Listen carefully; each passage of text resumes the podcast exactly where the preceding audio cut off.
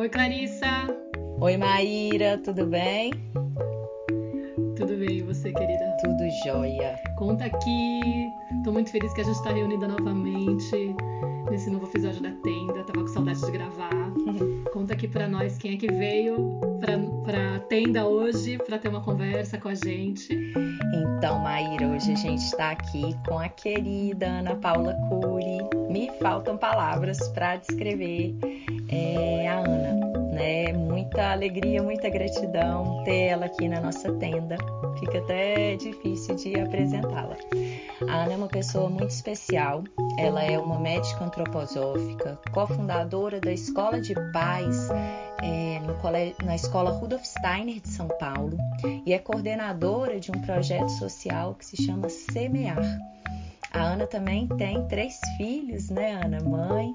E atualmente eu faço, ela coordena uma formação de líderes em comunidades parentais e eu faço parte, junto com outras 12 pessoas, desse grupo é, que ela está coordenando e que tem mexido muito com, com né, a minha forma de de ver né, esse trabalho de comunidades de paz e também pessoalmente, um processo que eu estou muito agradecida de fazer parte junto com ela.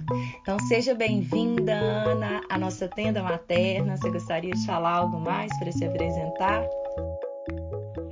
Não, obrigada, Clarice, pelas palavras carinhosas. Obrigada, Maíra, pelo convite. É, eu acho que não, não preciso dizer mais nada para me apresentar, as pessoas já sabem meu nome, estou aqui para conversar com vocês. Ana, você tem um vídeo seu que se chama Vossos Filhos, que viralizou na internet, eu até tenho ele na minha, no meu perfil também lá do, do YouTube, porque ele é realmente muito potente e é um vídeo que é muito especial para mim também. Nesse vídeo você fala que os filhos são presentes, que eles são presentes da vida que vem para nós, porque eles nos talham, porque eles são nossos mestres, mais do que nossos aprendizes. Eles não são os filhos que se parecem, e você fala, né? Não são os filhos que se parecem com os pais, são os pais que se parecem com aquilo que eles vêm buscar. E por isso eles nos elegem. Eu queria que você comentasse isso, mas eu queria também compartilhar um pouquinho porque que ele é importante para mim. É, eu tenho uma filha que tem 5 anos, a Nara, e quando ela nasceu, é, uma das questões que foi muito dura para mim de enfrentar foi que ela veio com uma malformação na, na mandíbula dela e ela tem que passar por algumas cirurgias separatórias durante a vida. Inclusive, estou sensível esses dias porque ela finalmente foi marcada a cirurgia e vai ser daqui a alguns dias, né? Mas eu me lembro que uma das coisas que foi muito forte assim no início da, da chegada dela foi eu ter que aceitar essa, essa questão que ela trouxe, né? E por muito tempo eu acessei desde sentimento de culpa, como também de muita pena dela. E, e foi muito importante, por exemplo, o seu vídeo, né, quando eu vi, porque ele me veio muito com, com uma sensação de me ajudar a fazer as pazes com aquela questão, né, do, em vez de colocar ela nesse lugar e entender que tinha um propósito maior, né, na, nessa questão dela vir com algo tão desafiador e também uma mensagem muito forte para mim, né? É, o fato dela estar tá me escolhendo, escolhendo o pai dela, tinha algum porquê. E então foi foi muito especial de escutar, mas eu queria muito escutar de você uh, algo sobre essa questão, sobre o tema que você traz sobre nesse vídeo, porque eu acho que para outras mães também e outros pais pode ser bem bonito de ouvir. Tá. É, sabe, esse vídeo foi feito, na verdade, como um excerto de uma entrevista que foi dada de uns 20 minutos para gerar uma vinheta, uma chamada para uma palestra que eu ia fazer lá na, na escola Waldorf Rudolf Steiner. E o sujeito que, que produziu o vídeo, Gabriel Leto, que é um pai da escola e que pertence à comissão de, de palestras, é um sujeito muito sensível, né? Quando eu dei a entrevista e falei aquilo, é, quer dizer, não tinha a menor pretensão e não tinha também a menor ideia de que isso pudesse ter o impacto que no final alcançou. É, mas, de fato, primeiro, aquilo corresponde totalmente ao meu sentimento e experiência. Eu mesma vivi é, o, o que eu reconheço como experiências de anunciação. E acredito fortemente que todas as mulheres, e mesmo os pais também, podem passar por vivências como essas. Alguns têm essas vivências mais conscientemente, outros subconscientemente. Mas há algo que, como um presságio, um prenúncio da chegada de uma criança, muitas vezes nos toca, em sonhos que podem anteceder, às vezes, em bastante tempo, a chegada dessa criança. É, eu vivenciei isso com o primeiro filho ah, no próprio ato da impregnação. Eu caí num pranto desatado e eu sabia naquele momento que nós estávamos concebendo uma criança. Né? Com o segundo filho, eu tive sonhos um ano antes. Com o terceiro filho, dois anos antes, é, eu estava um dia, eu tinha um cabelo bem comprido, estava tomando banho e e na hora que passava o, o creme condicionador, então, né, penteava para desembaraçar o cabelo, e exatamente nesse instante, eu ouvi dentro de mim: você terá mais um filho, será um menino e se chamará Bruno. Eu estava indo para a minha terapia, para o meu terapeuta que eu chamava de mestre travestido de psicólogo. Ele foi um grande orientador espiritual por um tempo na minha vida. E a primeira pergunta que ele me fez chegando lá foi: ah, vocês já concluíram seu planejamento familiar? Eu falei, ah, não. Fala sério, né? Olha o que, que acabou de acontecer. Ele está me perguntando sobre o planejamento familiar e eu tinha acabado de ter essa vivência, né? De, de uma, um, como que um pensamento me assaltar e falar, pensar dentro de mim que eu vou ter mais um filho que vai ser um menino e que vai se chamar Bruno. Então, ah, enfim, para encurtar a história, eu, eu reconheço que tive vivências assim, e quando a gente pergunta, indaga, muitas pessoas, não somente mães, pais, também pressentem muitas vezes a chegada daquele que virá se entregar a eles como filho. Né? Mas, a partir da minha formação médica, antroposófica e todos os estudos que eu sempre procurei fazer, é, Dentro dessa cosmovisão antroposófica, a gente reconhece o ser humano como dotado não apenas desse corpo físico, mas ele é tão somente um instrumento que o nosso verdadeiro ser habita, né? E, e do qual ele se utiliza para viver na Terra, colher impressões, fazer experiências e disso extrair um sumo, um sumo que vai se converter em sabedoria e capacidades novas, e assim a gente evolui. Então, esse corpo físico ele é permeado de uma organização vital. Né? Nós temos processos vitais que permitem que esse corpo funcione como um instrumento da nossa alma, ou desse nosso mundo interior, dessa vida de pensamentos, de sentimentos, de impulsos. E, e isso, essa alma também vive de permeio com a nossa própria individualidade espiritual. Cada um de nós é um ser único, irreproduzível, que é o sentido da palavra indivíduo indivisível. Né? Então, cada um é um ser tão singular. É, e esse ser, então, se serve desta alma que vive neste corpo. Então, nós temos um corpo físico, né, permeado de vida, animado pela alma, que serve ao espírito.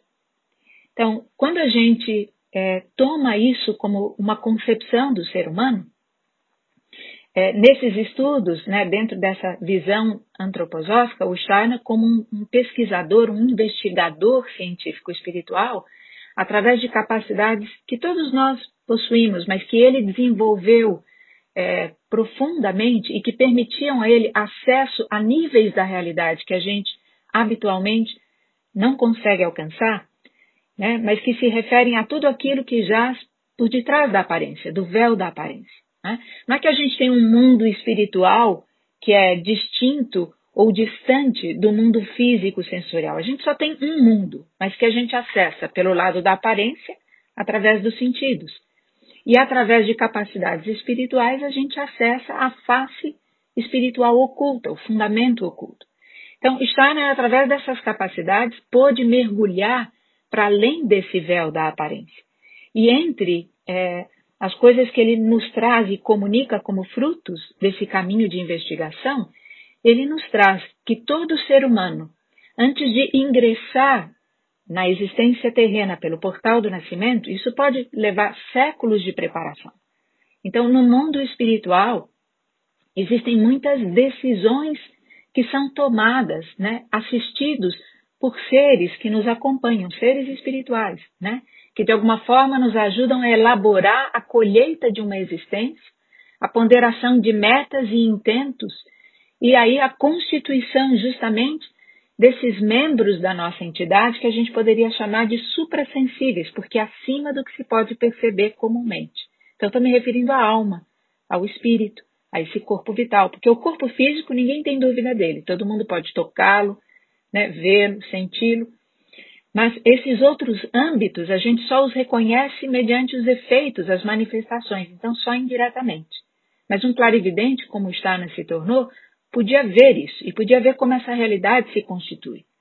E ele nos traz que é assim que esse ser que está preparando a sua encarnação, ele se sente pela alma atraído a uma mulher, pelo seu eu atraído à corrente cognitiva, filosófica, de pensamentos do pai.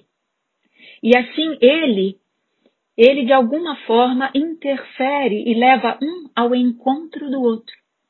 Então, mesmo quando a gente constitui um laço com um parceiro, aonde pode existir um amor, né, e a gente sente que está escolhendo um ao outro, a gente não é tão livre quanto a gente supõe. E, e dessa união participa aquele que, por meio de nós, quer ingressar na Terra. E é ele quem nos ama primeiro. De certa maneira, pelo nosso corpo vital, a gente decide em que tempo, povo, em que agrupamento humano a gente vai se encarnar. Então, que eu tenha descido para uma nação num determinado tempo, isso tem a ver com o meu corpo vital, com o corpo vital como eu o recebo, como eu o constituo né, nesse plano suprassensível. Da minha constituição kármica, né, da, das qualidades é, daquilo que eu também carrego como metas kármicas a realizar, pela alma, pela afinidade anímica, eu vou escolher justamente aquela mulher, né? É, e, e, e, pela afinidade com o meu próprio eu, com o meu eu espiritual, encontrar aquele homem né, que mais se assemelha àquilo que eles vão poder então constituir como veículo físico, como meu corpo físico, porque eles é que vão impulsionar a formação desse corpo físico. Então, de fato, o ser que quer se encarnar, ele leva a mulher e o homem a se encontrar. E pelo menos o primogênito, ele realmente é, tem um pezinho, um, uma pontinha né, de, de interferência vamos dizer, ou de um estímulo para que essa união se dê, mesmo que ela não perdure, mas que ela se constitua para possibilitar a ele a formação do corpo que será para ele a morada, a sua primeira morada, né? Então é a isso que se refere aquela fala, né? Que não foi dita a partir de nenhuma pretensão de persuadir ninguém disso, mas a minha surpresa, a minha grata surpresa, foi perceber como, de alguma maneira, ele dava nome a uma vivência subconsciente que muitas pessoas tinham. E elas se identificaram com isso. Talvez daí a potência né, dessa passagem, como você mesma referiu. Engraçado porque eu até tive essa, essa anunciação, eu também tive com a Nara. eu senti quando a gente decidiu numa conversa que vamos abrir os trabalhos, eu brincava com ele, vamos abrir os trabalhos e permitir a chegada, né? Porque eu sentia que eu estava no momento já. Naquela mesma noite a gente acabou tendo uma relação e no dia seguinte, tomando café da manhã, eu tive uma sensação de sentir até o meu óvulo se movendo e falei, hum, que era uma coisa que eu tinha durante a menstruação, né? Que eu tinha sensibilidade para sentir. E eu falei, aconteceu e vai ser uma menina. Só não sabia o nome ainda, porque tinha, tinha muita discussão ainda para definir um nome que fosse espanhol e, português ao mesmo tempo, né? Mas foi, foi uma sensação muito clara, que depois eu fiquei brincando comigo, bom, posso estar tá viajando, né? Vai saber. Mas conforme os dias iam passando, eu senti meu corpo mudando, eu senti uma coisa que eu falei, ficou claro, assim. Então, fiquei sabendo antes. É. Quanto mais a gente vai refinando a própria sensibilidade, mas é como se a gente se abrisse né, é, para evocar a consciência essas vivências. Eu acredito pessoalmente que todo mundo as tem, só que alguns é, têm a, a chance de participar conscientemente desse momento e outros não. Mas a posteriori, muitas vezes, refletindo retrospectivamente, você pode alcançar sinais que vão dando pistas de que isso assim acontecia. Hoje existem até livros, né? É, um, há um deles que se chama Conversas com Crianças Não Nascidas, Unborn Child. É, é, é crianças antes delas nascerem, não é, não é unborn, é before they, they born. Uh, depois eu posso passar para vocês a referência se houver interesse. E há é, muitas crianças que, que se recordam, inclusive, das suas vivências anteriores, na sua existência pré-natal. E há crianças que chegaram a dizer, por exemplo, à sua tia, é, que era dela que ela queria nascer, mas a portinha estava sempre fechada. Então ela escolheu ouvir, né, daquela que se tornou sua mãe, que era irmã dela, para ter um vínculo e poder ficar pertinho. É, nossa, traz um, um uma sensação de conforto, né? Assim, perceber o quanto que isso tudo está conectado e o quanto que existem, existe, né? Essa, para mim faz muito sentido isso tudo que você está trazendo, assim, né? É confiar que existe, né? É, seres talvez mais evoluídos, mais elevados que estão cuidando desse tudo, né? É como se se algo aqui internamente pudesse relaxar, sabe assim, soltar essa coisa do controle, do que eu tô o tempo inteiro tentando nessa né, essa esse movimento que a gente está constantemente, né, de tentando controlar a realidade, controlar tudo que está acontecendo ao nosso redor. Quando a gente entende, né, que eu sou um um serzinho que estou a serviço, talvez, né, de algo maior do que eu é, eu me coloco numa postura, eu, Clarissa, né? Mais relaxada, mais aberta, mais disponível, assim, e confiando que tem esse todo maior que está sempre cuidando aí, orquestrando é, esses encontros, esses movimentos. E tudo tem um propósito, né? Traz muita paz te escutar e, e, assim falar disso de uma forma assim tão viva, né, dentro do seu coração, algo que você faz tanto sentido e me toca profundamente também é, a sua fala. É quando você diz assim da confiança, né, como talvez o fundamento para esse descansar ou relaxar, né, da tentativa de ter tudo sob controle é, e a gente acabou de lembrar né, que os filhos podem ser grandes mestres. Se a gente olha com atenção para a criança justamente nos seus primeiros anos, a disposição inata da alma dela é justamente a da confiança. A criança está sempre assim, né? Se atirando de braços abertos. O pressuposto disso é uma confiança básica na vida, no destino. E por quê? Porque ela vem desse mundo onde, a priori, tudo é verdadeiro, belo e bom. Né? Então ela ainda está muito mais aparentada e muito mais na vizinhança desta realidade do que já compenetra e já se torna uma cidadã terrena. Ela ainda vai levar alguns anos né, para realmente vivenciar essa queda na matéria ou essa compenetração mais plena, mais completa do corpo. Então, com o seu ser, ela ainda reverbera muito mais fora do corpo do que dentro dele. Né? A gente vê que no ato do nascimento, esse corpinho que foi sendo formado lá no ventre materno, trazia os, os, os pulmões bem colabados, bem fechados. E todo o ar de que ela necessitava vinha através da barreira transplacentária né, do próprio sangue da mãe. O suprimento de oxigênio, de nutrientes, vinha da própria mãe, como um filtrado do sangue da mãe, não é?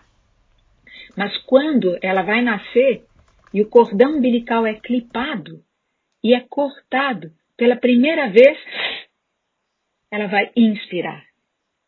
E nesse momento é que esse ser anímico começa a ser trazido para dentro do corpo. A gente repete aquelas palavras mântricas, arquetípicas e poéticas da criação. Né? Quando se diz que quando o corpo, o barro, estava pronto, barro no sentido do elemento terreno, o corpo das substâncias terrestres, quando ele está pronto, nele é instilado o sopro, o elemento anímico espiritual, né? Então, com esse primeiro inspirar, a alma e o espírito começam a se apropriar do corpo. Mas vão levar aí 21 anos para completar esse processo. Então, essa questão do, de ser guardião desse mistério, né, da criança, para mim, isso é, é, realmente um grande desafio, né? Primeiro entender qual que é esse mistério, mas é justamente isso que você está falando, né? Porque a criança, ela acaba fazendo com que a gente entre em contato com muitas dores, muitas crenças nossas, e, e a gente já perdeu essa capacidade de confiar. Infelizmente, a gente, é muito difícil manter isso ou não ter recuperado isso antes de ter se tornado pai e mãe, né? Porque às vezes acho que a própria maternidade e parentalidade faz com que a gente entre nesse processo de autoeducação para poder rever essas dores. Mas, enfim, quando a gente se torna pai ou mãe, esse contato com as dores da infância muitas vezes é, cobrem a nossa capacidade, né? fazem com que a gente crie um véu que impedem a gente de entrar em contato mesmo com essa essência da criança e permitir que ela seja quem ela veio a ser. Né, de confiar nesse ser que vem totalmente puro e único, e parece que a gente tem que consertar, moldar, fazer ficar muito de acordo com a expectativa que a gente criou. Educar, civilizar também, né, Má? Como se a gente tivesse que educar, que civilizar, Isso. que controlar. Bom, educar de fato é uma tarefa que nos compete. Talvez a diferença esteja em como isso foi reconhecido ou significado, né? E como a gente pode descortinar, talvez, um outro sentido para a tarefa de educação. Então, uh, o sentido de educar, a própria palavra, etimologicamente, tem a ver com conduzir para fora de.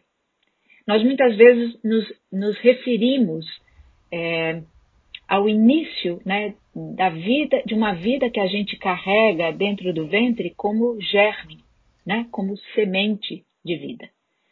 E é curioso que as crianças, inclusive, na primeira infância, vão para um jardim, né? Jardim da infância. A figura que está ligada ao jardim é o jardineiro, e o jardineiro é um agricultor. Ele, na verdade, cultiva a terra para que a semente revele aquilo que é o seu segredo. Então, ele não vai incutir nada na semente. Ela vai revelar o seu potencial e aquilo que ela já traz como uma predisposição inata. Então, se a gente reconhece assim, é, educar tem muito mais a ver com chamar à tona e permitir que o outro seja aquilo que ele está destinado a ser, do que incutir nele algo que se supõe ser o bom ou o correto ou o verdadeiro. Mas como fazer isso? É isso que nos remete a essa compreensão de que, de fato, só existe autoeducação. O que eu faço é trabalhar em mim para, para que eu possa constituir, em, enquanto parte do entorno dessa criança, a terra fértil, o ambiente do qual ela extraia as condições necessárias ao seu próprio desenvolvimento. A própria palavra desenvolver tem a ver com isso, remover o véu que envolve, né?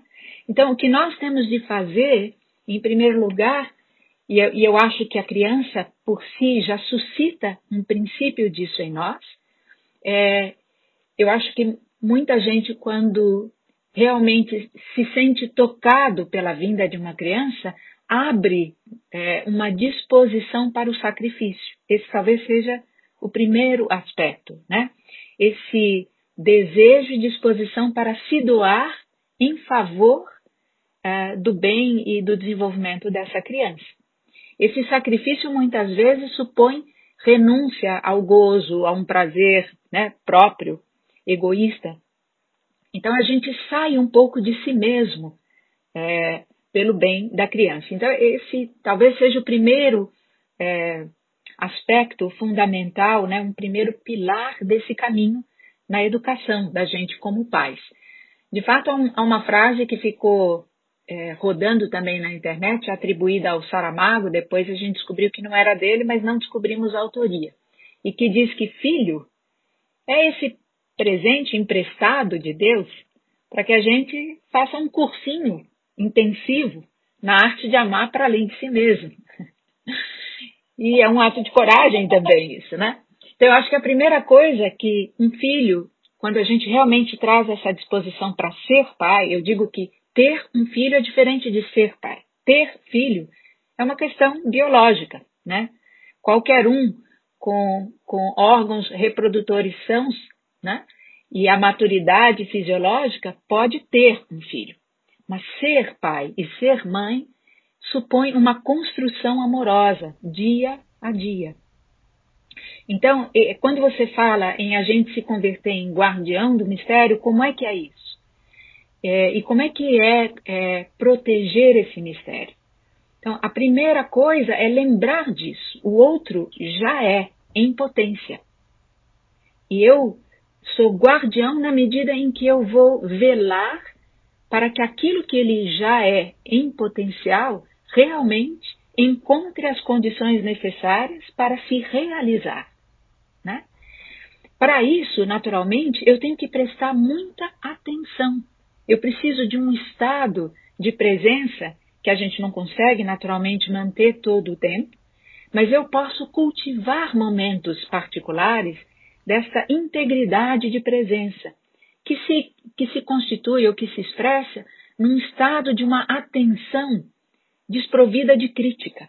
É uma atenção devota mesmo, porque perante o mistério é isso que a gente pode fazer, reverenciar, né?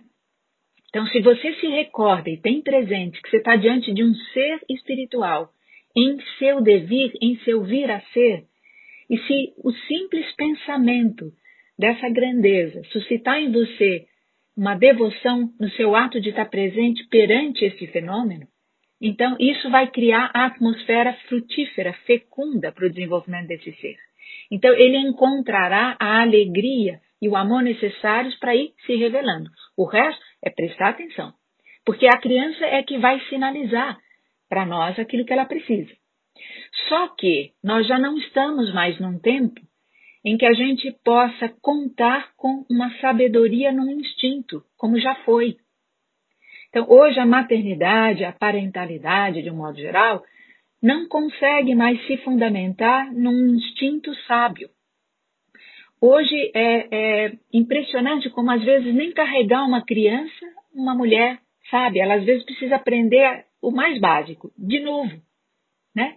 É como se a gente tivesse que instituir coisas que antes eram tão naturais para o que não se tinha que empregar uma, uma atividade pensante, como se hoje a gente precisasse instituir deliberadamente através de um esforço consciente.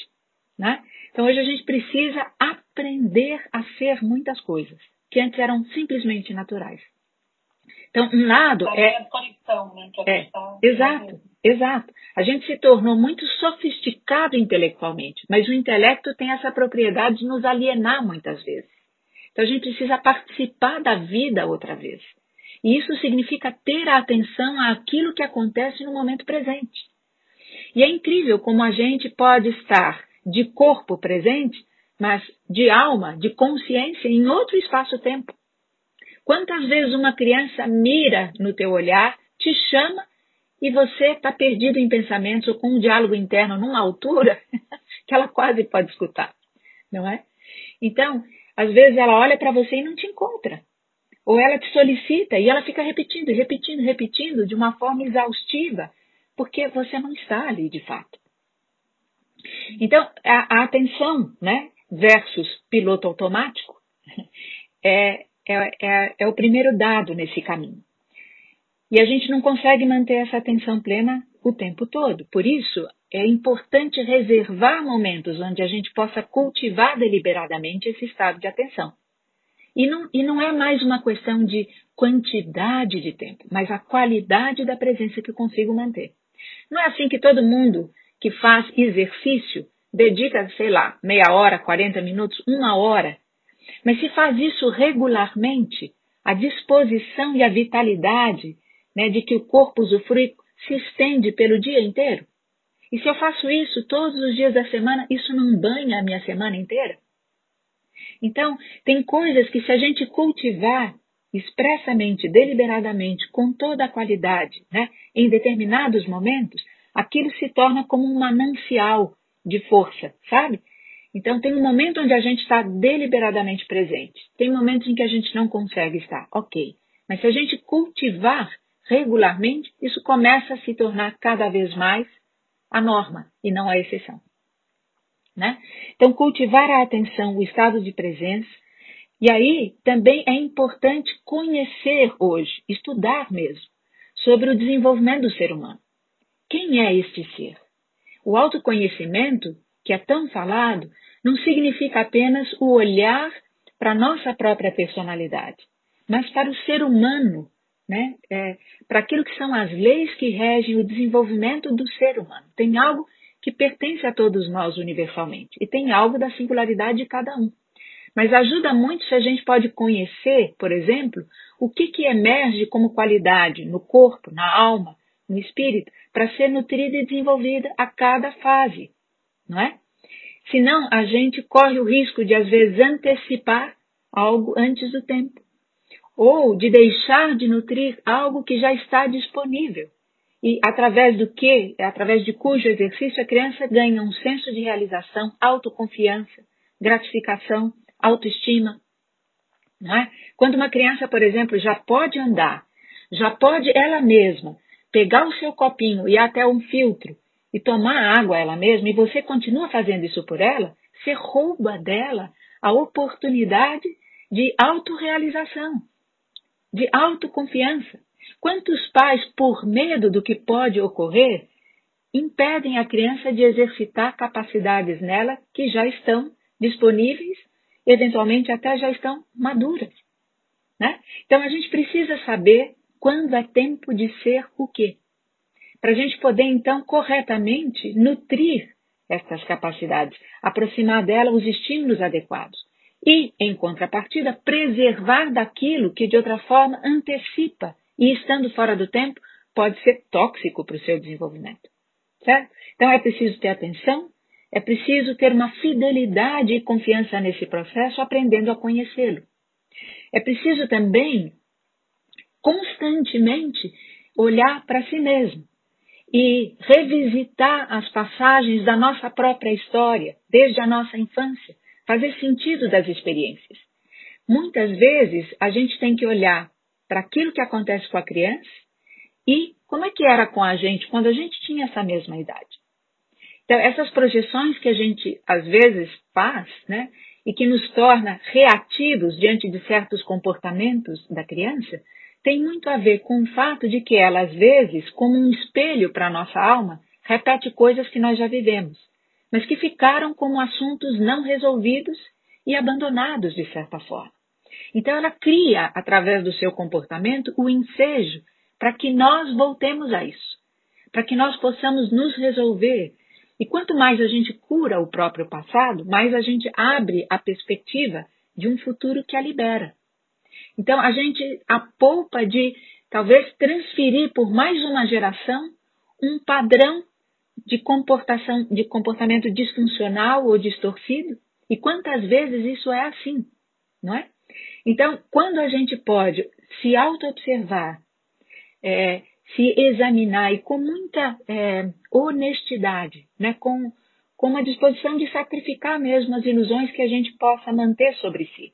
Porque às vezes a gente se auto-engana porque quer pensar ou quer acreditar que a gente é melhor né, do que a gente, às vezes, pode encontrar nas próprias sombras, nos comportamentos indesejáveis. Mas eu só posso educar a criança dando a ela a referência, e a referência, sobretudo no, nos primeiros anos, é a do exemplo. Então, a, aquilo que a criança traz como disposição no corpo, né, na alma, é o que vai me guiar para a postura que eu devo ter perante ela, como educador.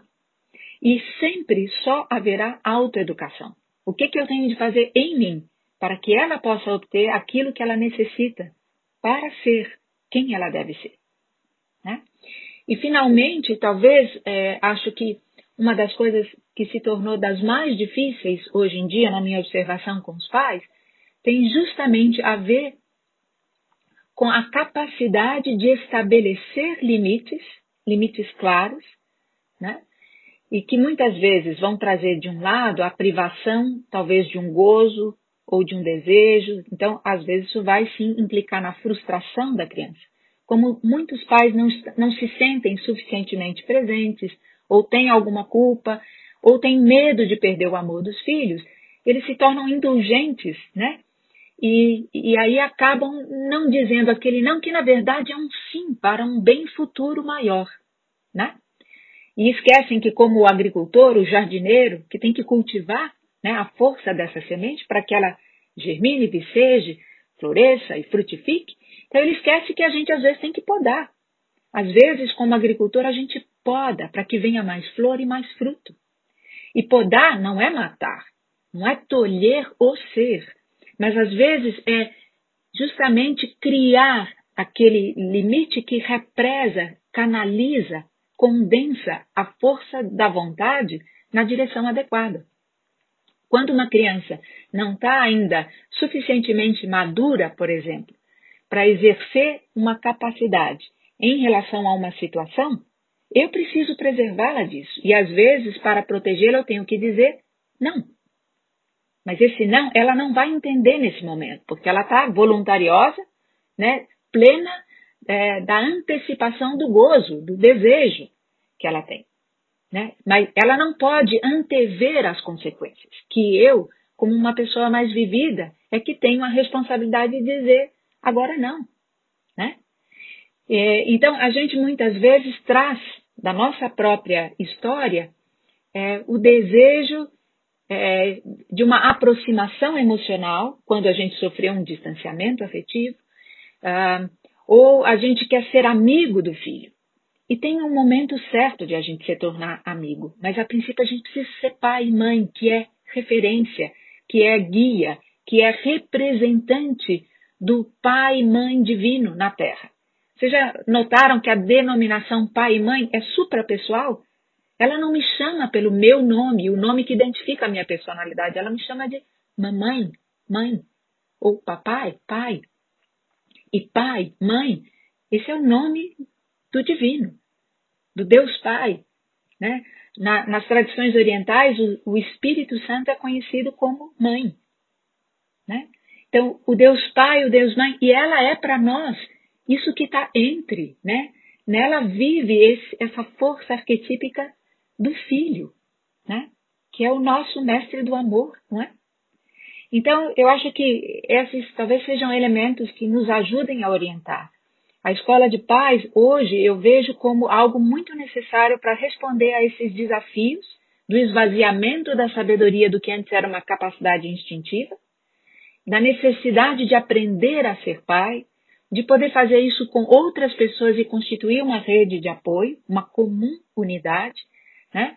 uma comunidade tanto das mazelas, porque nós temos desafios, dores e limitações, e a gente pode se sentir amparado quando compreendido, né? mas também de uma busca conjunta, porque as coisas não estão prontas. A gente não vai mais ler as coisas nos livros, a gente vai ter que descobri-las. Né? O livro que está aberto é o livro da vida, e é nesse que a gente precisa se alfabetizar hoje em dia. Né? Então, a escola de paz existe para aqueles que querem fazer da tarefa de educar os filhos não apenas uma responsabilidade sagrada, como o próprio filho suscita em nós, mas uma oportunidade de autodesenvolvimento quando reconhece que só da autoeducação ele pode oferecer à criança aquilo que ela necessita. Estava te escutando aqui, me vieram, é como é tão gostoso conversar com você, Ana, porque assim, é como se você fosse dando nome, né, e organizando vivências nossas aqui. Você foi falando e eu fui lembrando de tanta coisa. Quando você trouxe essa questão de sustentar o limite, né, um não para a criança, é, eu vivi uma experiência muito bonita com meu filho, o João. Ele está fazendo 12 anos hoje. E ele, nas, é, e na semana passada, ele foi para casa de um colega, assim, né? A gente está em quarentena aqui, mas aqui é mais relaxada a coisa. Ele foi para casa de um colega que também está em quarentena e tal. E ele foi para casa desse colega.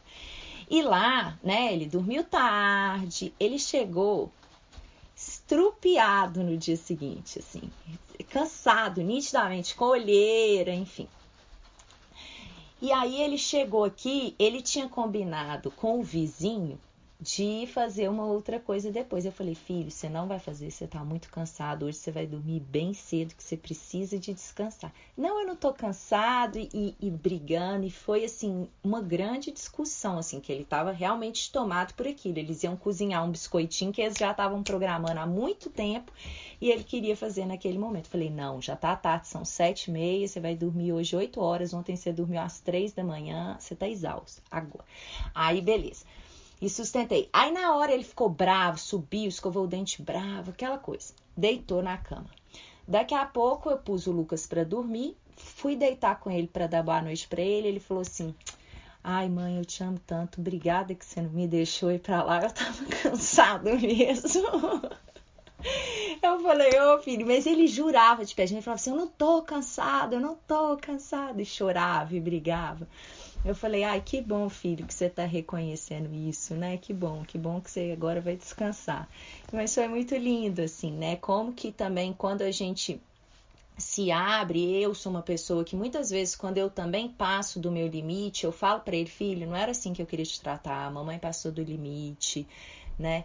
E, e, como que ele também, hoje, né, a gente tem essa comunicação tão íntima, assim, tão, e ele conseguiu reconhecer e para e foi muito bonito assim, né? Ele poder perceber isso e eu escutar isso, nossa, me deu assim, que a gente fica até meio, nossa, será que eu fui muito dura?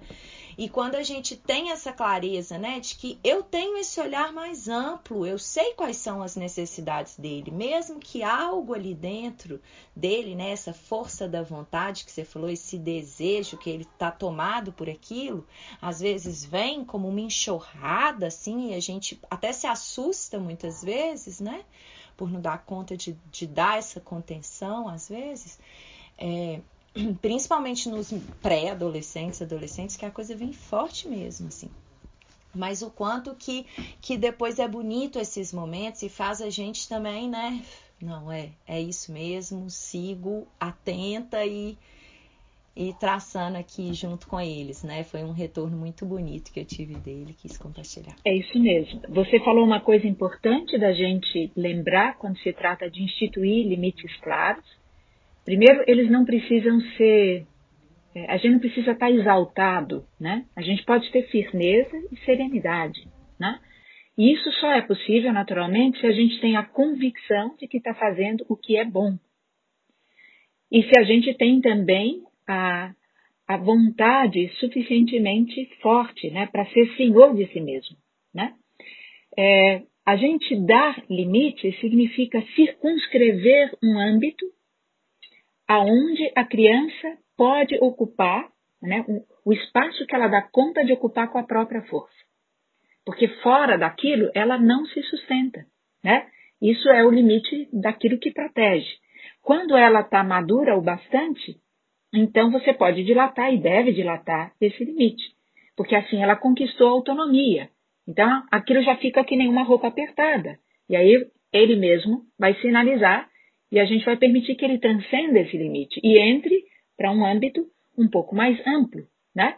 Então dar limite é circunscrever um campo, um território que a criança pode ocupar com a força e a maturidade que ela já tem né? É protegê-la. Você vê, o ninho, ninho é limite. Abraço é limite, né? Colocar os melhores ingredientes que você reúna para fazer um bolo, um pão, você tem que pôr uma forma. E a forma tem limites, tem bordas. Se não tivesse, aquilo se perdia e não chegaria a realizar o seu intento. Então nós precisamos de limites para que ele se constitua a partir de dentro para fora e venha a ser no futuro livre. Esse é um lado do limite. O outro tem a ver com referências que permitem que, quando a criança saia do prumo, quando ela se desvia dela mesma, quando ela se perde dela mesma, você possa interpelá-la, às vezes de forma até a consolá-la. Muitas vezes a criança não vai saber dizer o que, que ela está sentindo ou o que está errado ela só vai exibir ou expressar isso através de comportamentos, muitas vezes desvirtuados, fora de contexto, inadequados. Se nós não estamos atentos, muitas vezes nós vamos castigar, punir, ou vamos tentar barganhas né, com reforço positivo e recompensa se ela fizer aquilo que é o certo. Mas se a gente fizer isso, ela vai ficar condicionada ou pelo medo do castigo, ou por um interesse pela recompensa. E jamais fará algo porque ela sente dentro dela que é o verdadeiro e é o bom. Então, às vezes a gente precisa ajudá-la a se confrontar antecipando a consequência do seu ato. Não se trata de punir nem de castigar, mas de estabelecer para ela ou dar a ela a vivência da consequência. A consequência é o que educa. E quando ela pode vivenciá-lo, naturalmente, ela cai em si e se aflige. Porque uma coisa é o comportamento que partiu de uma intenção. A outra coisa é o efeito que esse comportamento gerou e que mostra que ele era inadequado, que ele não era o melhor meio de obter aquela intenção, aquela intenção que por vezes é legítima. Né? Então, a nossa tarefa é ajudá-lo a encontrar o caminho do meio, ajudá-lo a encontrar o correto comportamento, a forma de alcançar um objetivo que pode ser uma necessidade legítima, humanamente válida, universalmente reconhecida. Não é? Às vezes uma criança só quer ser confirmada, reconhecida, amada, mas não encontrando um meio adequado ou que logre êxito, segundo o seu ponto de vista, ela começa a chamar atenção de maneiras absurdas, não é? E às vezes ela vai ter comportamentos inconvenientes. E se você não está atento, o que você faz? Você pune, você castiga, porque esse foi o condicionamento ao qual você mesmo foi submetido. Não é? Então é muito importante, se a gente tem essa atenção, e a gente pode fazer um autoexame, primeiro verificar de onde vem é, a motivação para ela agir assim. Será que eu dei alguma referência que valide ou autorize pelo meu próprio exemplo? O que, que viveu nela como intenção? É preciso ir além da aparência do comportamento. O que, que vive como intenção dela? Né? O que, que ela quer ganhar de bom com isso? A gente tem que se perguntar. E a gente tem que se lembrar que a gente também já foi criança. E isso ajuda muito porque as fases que a gente já viveu são como órgãos de percepção para as fases que agora eles estão vivendo. Há algumas coisas que são arquetípicas e que permanecem as mesmas. Os enredos, os conteúdos podem mudar conforme os tempos, mas existem aspectos do desenvolvimento que permanecem os mesmos. Então isso ajuda muito na nossa reflexão. E quando a gente chega nisso, então a gente pode interpelar a criança depois que a gente não só a compreende, compreender, em lugar de julgar, mas também se compromete com aquilo que eventualmente a gente descobre que tem que oferecer como uma, como uma referência correta. Porque senão que autoridade tenho eu para esperar ou exigir dela se eu mesmo não o faço? Se eu mesmo não sou capaz de fazê-lo? Então eu preciso conquistar a autoridade moral e só então interpelar a criança. Se eu, se eu posso falar desse lugar, quando eu aproximo dela a consciência imaginativa, vivencial, ou, conforme a idade, num diálogo mesmo, da consequência, ela cai em aflição necessariamente. Porque ela se dá conta do erro. E o erro, o mal feito, que ela não queria ter feito. Mas, enfim, fez. E aí é o momento em que a gente precisa necessariamente discernir claramente que uma coisa é o erro, é o mal feito, e este precisa ser reparado. Este te causa pesar, esse pode te deixar triste ou chateado como pai. Mas o amor, esse é incondicional. Ele não depende do que ele faz de certo ou de errado, de bom ou de ruim. O amor está presente, sempre. Então, é esse amor que te leva a reafirmar tua confiança no ser essencial dessa criança e dizer: Eu sei que você não é isso. Isso é o que você fez. E eu sei que lá onde você é mais brilhante, tem um jeito melhor de ser, de fazer. E vamos encontrar. Né? Então eu preciso manifestar sim o meu pesar pelo mal feito.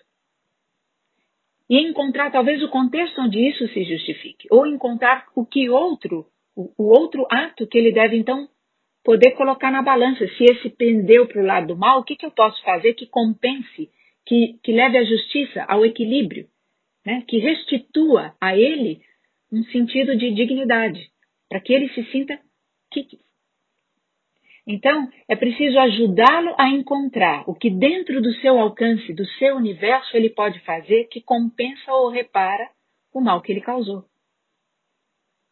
Ele, ele trouxe uma tristeza, um, um sofrimento para o irmãozinho, o que, que ele pode fazer agora que compense, que traga uma alegria? Ele humilhou com um, um comentário sádico ou cruel uma outra criança, como é que ele agora pode exaltá-la? Né? É, ele subtraiu algo de alguém, como é que ele pode agora oferecer algo nesse lugar? Enfim, não se trata de punir, percebe? Quando vem desse lugar, a gente fala com propriedade. E não é castigo. É estabelecer a, a, a consequência que tem nexo e o caminho de reparação. Quando ele cai em aflição, ele tem o desejo de ter a oportunidade de fazer melhor. Então ele quererá fazer o bem. E era para isso que a gente deveria estimular. Só assim a gente educa para a liberdade, pelo amor. Do, de outra forma, a gente vai condicionar. Talvez ele se torne um rapaz bonzinho, mas não livre. É. Eu queria trazer uma reflexão que eu tive da, das suas falas, porque tem muito essa questão de ser exemplo, né? No quanto a gente tem que ter coragem de se observar, e muitas vezes a gente percebe que a gente está exigindo da criança uma postura que nós mesmos não conseguimos ter, então existe uma incoerência é, né, nesse sentido. Mas também, não só para questão disso, de é, dela ter uma conduta correta com algumas questões, mas também de como enfrentar algumas questões que podem ser desafiadoras. E retomando um pouco a história do que eu falei no começo, né, da, da questão da, da Nara ter nascido com esse problema, e eu acho que eu tô sensível esses dias por conta também da, da operação que vai ser agora. Mas eu tenho pensado muito, elaborado muito. É, a minha sensação é que eu tô há cinco anos me preparando para esse grande momento. Já é a quarta cirurgia dela. Mas essa é a cirurgia de reconstrução da, da mandíbula, né? A mais difícil, digamos. E, e aí, lembrando essa história que eu falei, né? De que eu tive muita pena dela no começo e fiquei muito preocupada. E, meu Deus, como é que eu vou preparar minha vida para enfrentar isso? E eu lembro que hoje, olhando para trás e entendendo o percurso do, do, trabalho de autoconhecimento que eu tenho feito, eu já entendo melhor cada etapa do que eu estava vivendo e hoje entendo com mais clareza é, o significado de cada coisa, né? E, e teve um momento que eu fiquei muito preocupada de como que eu vou fazer para ajudar minha filha a enfrentar os bullying que ela vai sofrer. É, de repente, ela não conseguiu um namorado porque ela tem um rosto assimétrico e todo mundo vai achar ela feia. Ou dela conseguir se aceitar. Será que ela vai conseguir se aceitar se, se ela se olhar no espelho? Inclusive, porque quando você olha pelo espelho, você percebe mais a simetria dela, porque olhando de frente, o nosso cérebro corrige natural, de uma certa forma, né? Mas quando você olha pelo espelho, eu olho ela pelo espelho, eu noto mais a simetria do rosto do que quando eu olho ela de frente. Então eu muitas vezes olhava ela pelo espelho e falava, gente, é assim que ela se vê. Ela se vê mais assimétrica do que nós a vemos. Como ela vai se aceitar, sabe? E aí teve um momento que eu comecei a reparar que todas essas coisas que eu estava tendo medo dela viver foram coisas que eu vivi e que no fundo só eram, digamos, com um motivo um pouco mais óbvio. Porque não era um nariz grande, não era ser magra demais, mas eu sofri esse bullying, eu sofri essa sensação de, de me sentir feia, de não conseguir namorado, de não gostar de mim. E aí eu falei, cara, a única forma de eu tirar, de, de eu preparar ela para isso, é eu fazer as pazes com isso em mim. É eu recuperar esse amor próprio, essa aceitação, então começou a virar um. Como, como se tivesse mudado completamente a, a atmosfera do, do porquê que ela veio, para que, que ela trouxe isso, entendeu? De repente ela trouxe para me brindar essa oportunidade de olhar para essa dor, em primeiro lugar, de recuperar essa, esse amor por mim e de inspirar ela, pelo exemplo, ao invés de ficar tentando controlar evitar e, e, e não e projetando antecipadamente a experiência dela, sabe? Foi como se fosse uma coisa que que mudou totalmente a forma de abordar e também a forma de absorver e viver o processo. Então, hoje em dia, o que tinha se tornado uma coisa muito dura se transformou num presente, de certa forma, se transformou numa num tipo, filha, que bom que você me escolheu para estar tá sendo a, a, né, a guardiã dessa, dessa história, não sei, a pessoa que está velando por você nesse momento, porque não tem oportunidade mais linda no mundo do que acessar algo que estava escondido, que talvez eu estivesse vivendo ok com aquilo, mas que com certeza ainda estava em mim, doendo. E é exatamente desse jeito que a gente ajuda. Primeiro, porque o fato de ter vivido essas dores é o que me torna sensível para a possível dor dela. Então, eu posso, inclusive, se ela me traz alguma questão, validar e dizer: Eu sei como você se sente. Não é que eu vou dizer explicitamente isso, dependendo da idade da criança, eu não vou dizer. Eu vou contar uma história que eu vivi, aonde ela possa se espelhar e se identificar, né? Porque tem o mesmo conteúdo da história que ela está vivendo. E aí contar também como é que eu resolvo isso em mim, ou como é que eu é, abraço isso em mim. E como é que a gente transcende isso? E às vezes alguém recebe, né, entre aspas, é, aquilo que aparentemente é uma limitação, exatamente como um convite, uma conclamação a transcender o limite e mostrar que é mais. Então, às vezes, uma aparência né, que pode suscitar uma certa repulsa em outros, é, pode nos conduzir exatamente a transcender a, a identificação com a aparência. Quantas vezes a gente fundamenta a nossa encarnação demasiado num corpo físico e numa aparência, quando a gente não é só isso. E às vezes justamente essa condição pode nos levar àquilo que é o belo, para além do véu ilusório, né, da aparência. Quem eu realmente sou? E onde que é que está a beleza? A beleza não está, não é nos olhos de quem vê? Às vezes o feio para um é bonito para outro. E o que é que faz o feio para um se tornar bonito para o outro?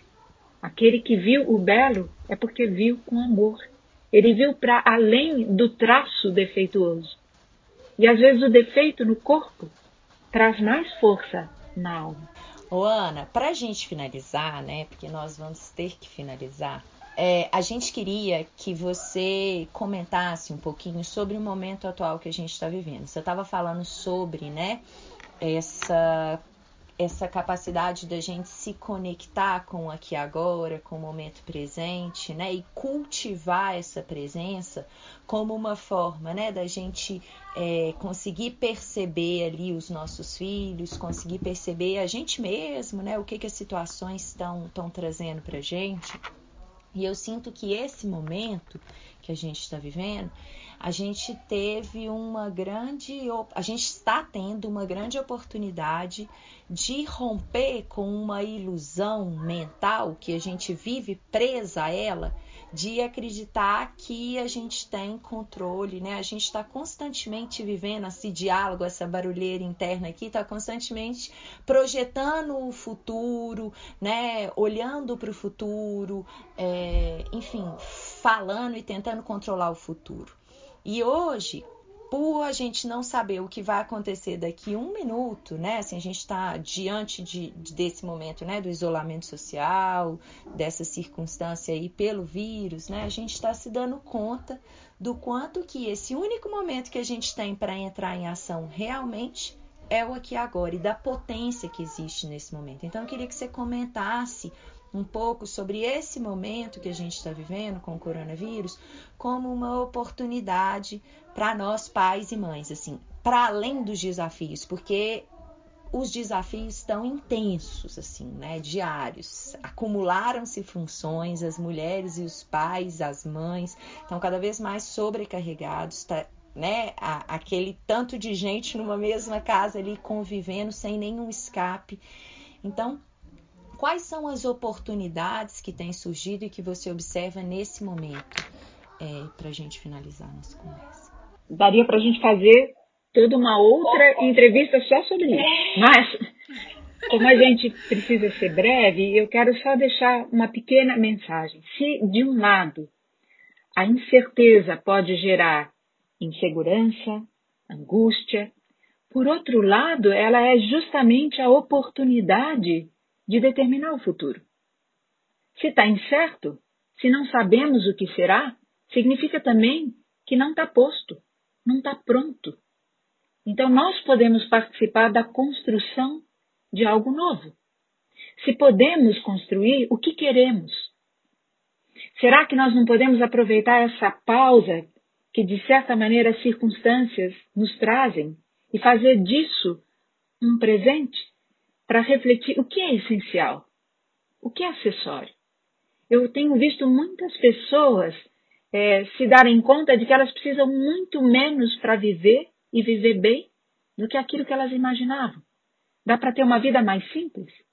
Dá para ter uma natureza mais preservada e mais limpa? Dá para ter alegria em coisas é, tão simples do cotidiano?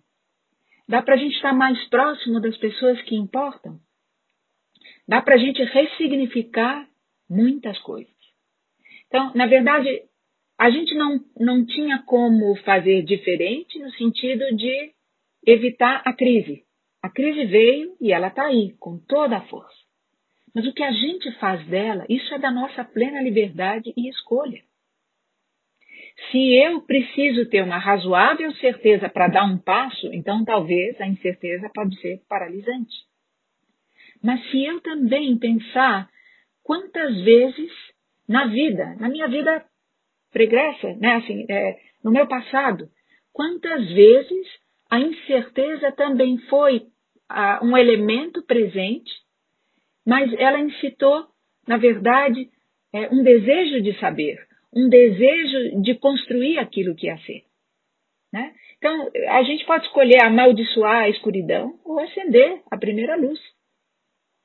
Né? É, e acender junto com outros também.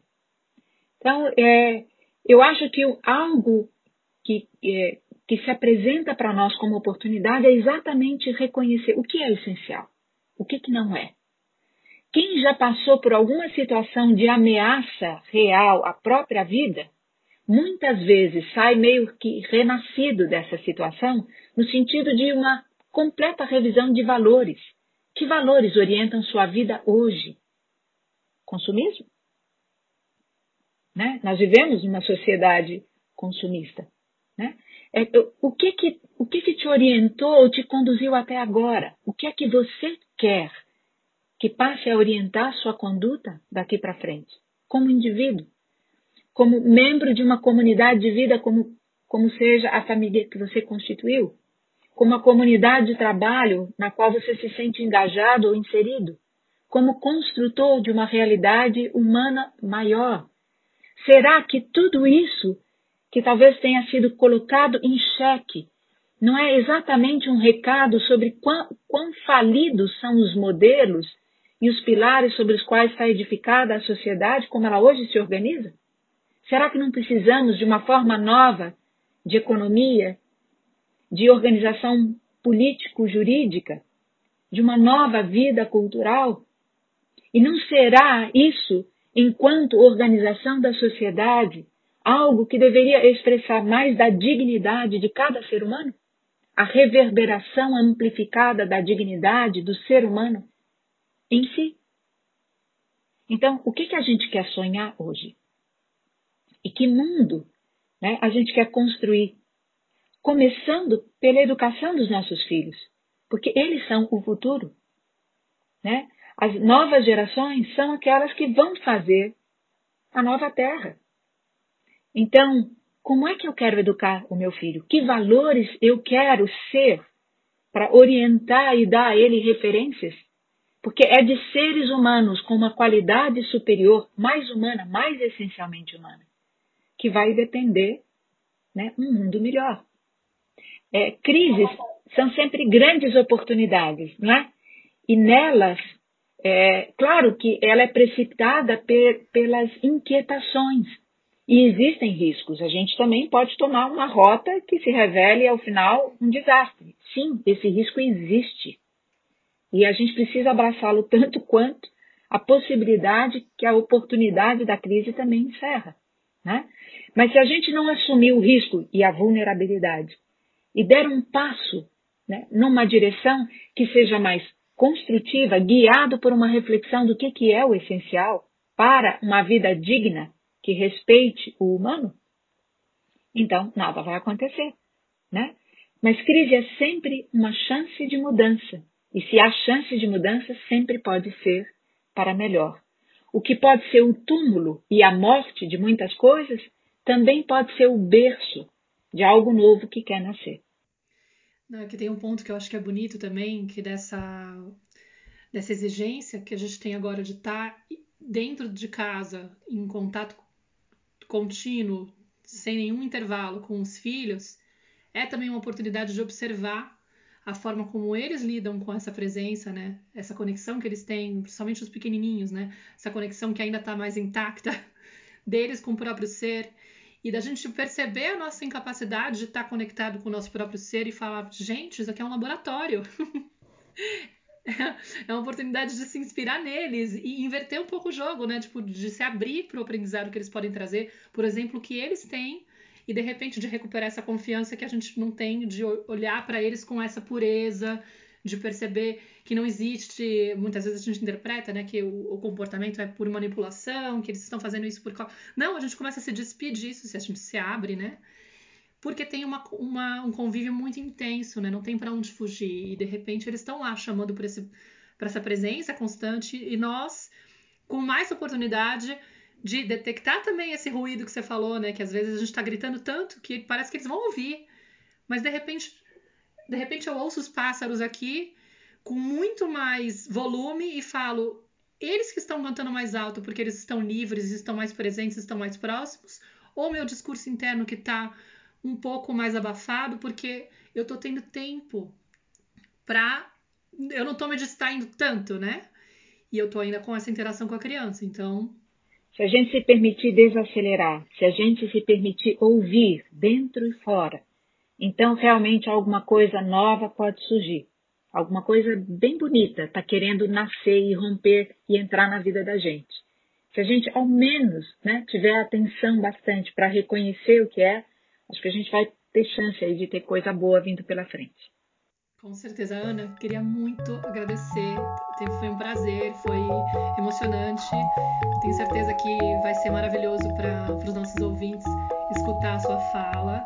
Ana, te agradecer muitíssimo, né? Seguir, você sabe o quanto você tem um lugar muito especial no meu coração, assim, é uma grande inspiração. Ela não gosta não, mas é uma grande mestra. Maíra sabe, mas ela não gosta que a gente ponha ela nesse lugar. mas obrigada pela sua presença de coração, todos vocês que estão escutando. Espero que a mensagem e as palavras da Ana toquem o coração de vocês, assim como to toca o nosso, né, Mar?